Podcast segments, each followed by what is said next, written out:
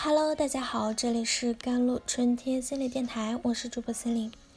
今天跟大家分享的文章叫做《为自己的选择负责，也为自己的感受负责》。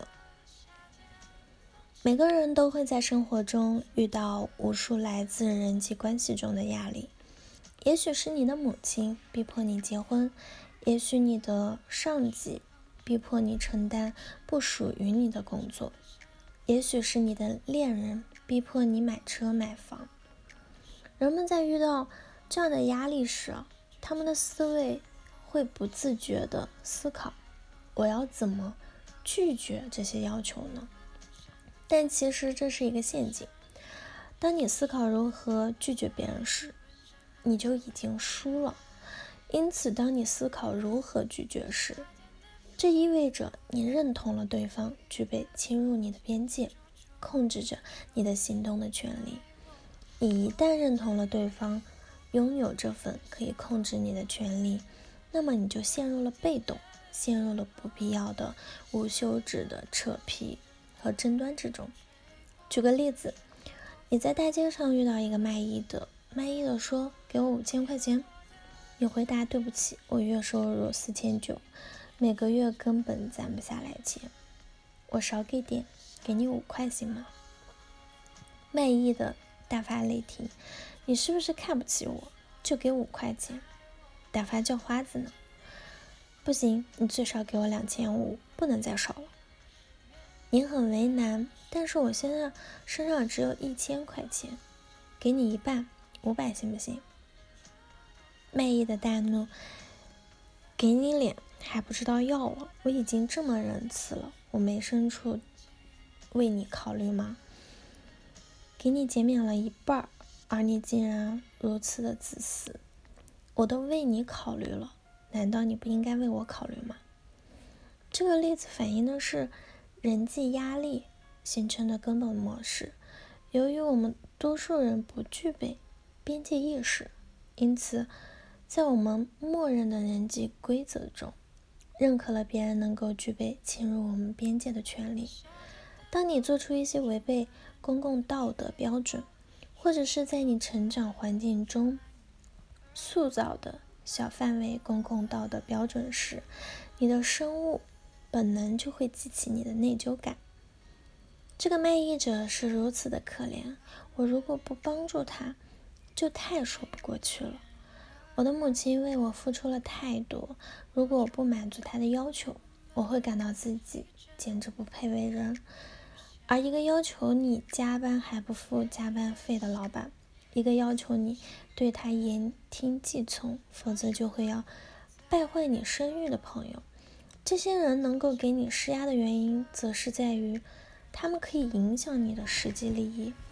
不听从老板的要求，你可能会被开除。听从朋友的要求，你会得到坏的名声。一份能够令你养家糊口的工作，可以持续的让你赚钱；一份好的名声会令你获得自我认同。这些都是你的实际利益。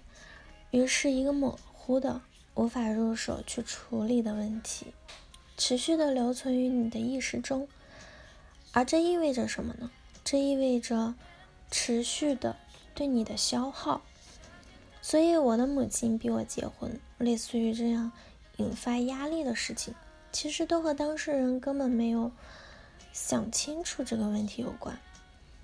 你的母亲逼你结婚，她是怎么逼迫你的？是用刀子架在你的脖子上，说不结婚就把你的双下巴给割掉，还是绳子绑着你，并安排十个彪形大汉每天带着你？出入于本市的各大婚介的公司了，还是威胁你不结婚他就上吊？假如你不结婚，你母亲就上吊的概率几何？是真的见你不结婚就一瓶百草枯直接干了，还是只是嘴上说说威胁你呢？假如你的母亲只是口头上逼迫你，并没有。任何实质性的动作也没有限制你的人身自由，那么这就说明，其实这只是一种虚幻的压力，你直接就可以将这个事情忽略，没有什么必要再去浪费时间纠结和思考这件事。你明确的思考清楚了这件事情，能够意识到这件事并不会给你造成实际性的损失，或者一个损失是不可避免的，这件事是你无法改变的，那么你就能够接受事实。如此一来，所有这些虚幻的压力都不会真正的困扰到你。生活的过程是一个持续的。做出选择的过程，我们做出选择所依靠的就是我们内在的准则和价值观。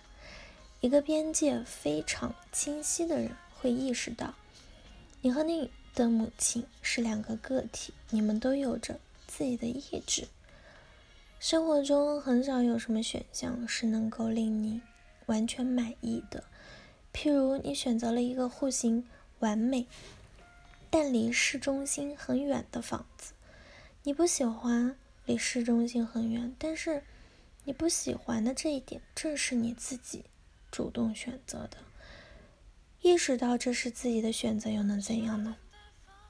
当你意识到你生活中一切的选项都是你自己选择之后，这意味着你能够百分之百的为自己负责，为自己的选择负责，也为自己的感受负责。